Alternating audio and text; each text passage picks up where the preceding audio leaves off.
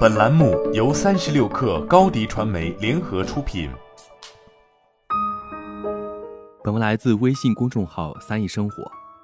众所周知，大尺寸的全触屏如今早已成为智能手机最为主流的外观与交互设计。特别是对于那些顶级旗舰机型来说，它们已经不仅仅是屏幕尺寸更大，而且很多还都使用了曲面屏而非直屏。平心而论，曲面屏其实有不少的好处，比如可以让机身造型显得更为独特，让握持手感更好，以及让屏幕边缘的触控更为顺滑。同时，对于智能手机的工业设计来说，曲面屏更是能够在控制机身中框厚度的前提下，实现更大的内部容积，从而有利于在影像、电池、扬声器等配置上的堆料设计。当然，在这诸多好处之外，曲面屏也遭到了部分用户的嫌弃，比如说，在许多手游玩家看来，曲面屏的边缘误触是一个很大的问题。面对这种情况，手机厂商当然也并非无动于衷。如今的智能手机也普遍都内置了多种防误触的相关技术。然而，大家可能不知道的是，其实早在十几年前，手机行业就已经有厂商将防误触作为了旗下产品的最大卖点。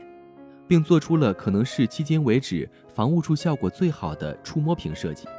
但这款产品本身却并没有取得预想中的成功。不仅如此，它从某种程度上来说，甚至完全成为了一个业界的笑话，并在日后被当作相关品牌由盛转衰的关键。这就是黑莓与他们在2008年推出的 Storm，一款将防误触做到极致，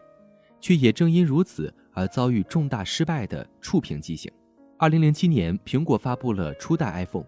尽管其并非业界首款使用电容式触摸屏的智能手机产品，但 iPhone 的确是成功的通过软硬件结合的设计，将电容式触屏操作的理念推向了全世界。当然，正如现在的全触屏机型一样，当初 iPhone 同样也有误触的烦恼，或许正是瞄准了这一点。当黑莓在2008年推出旗下首款全触屏旗舰机型 Storm 时，他们为其配备了一种叫做 Surprise，旨在彻底防误触的触摸屏设计。Surprise 是如何起作用的？简单来说，它其实就是为触摸屏配备了一个机械的回车键，整个屏幕的下方有一个巨大的带有清脆机械反馈的按键结构。如此一来，当用户使用黑莓 Storm 时，首先可以像其他触屏机型那样，通过触摸进行滑动选定操作，此后则必须要用力按下屏幕，伴随着清脆的机械按键触发手感，才算是完成了确认操作。乍看之下，这似乎是个相当靠谱的防误触设计，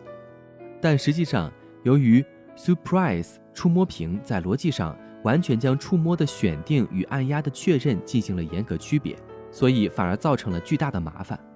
想象一下，如果我们取消鼠标的左右键，然后规定鼠标必须配合键盘上的回车键使用，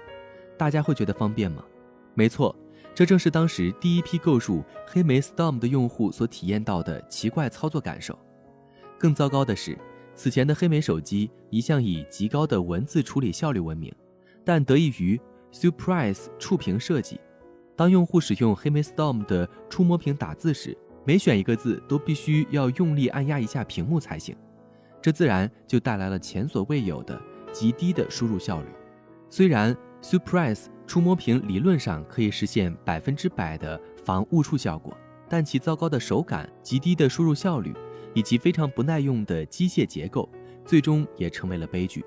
特别是在与初代 iPhone 虽然有误触，但却流畅得多的触摸体验相比较后。更让当时的消费者产生了黑莓在东施效颦的印象。最终，仅仅一年时间后，黑莓在 Storm 二上就取消了基于机械按压开关的 Surprise 触屏设计，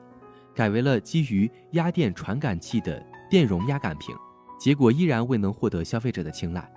于是，在那之后，这种偏重防误触的触屏设计从此就被黑莓彻底放弃，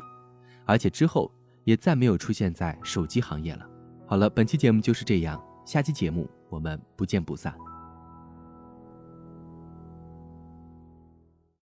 你的视频营销就缺一个爆款，找高低传媒，创意热度爆起来，品效合一爆起来。微信搜索高低传媒，你的视频就是爆款。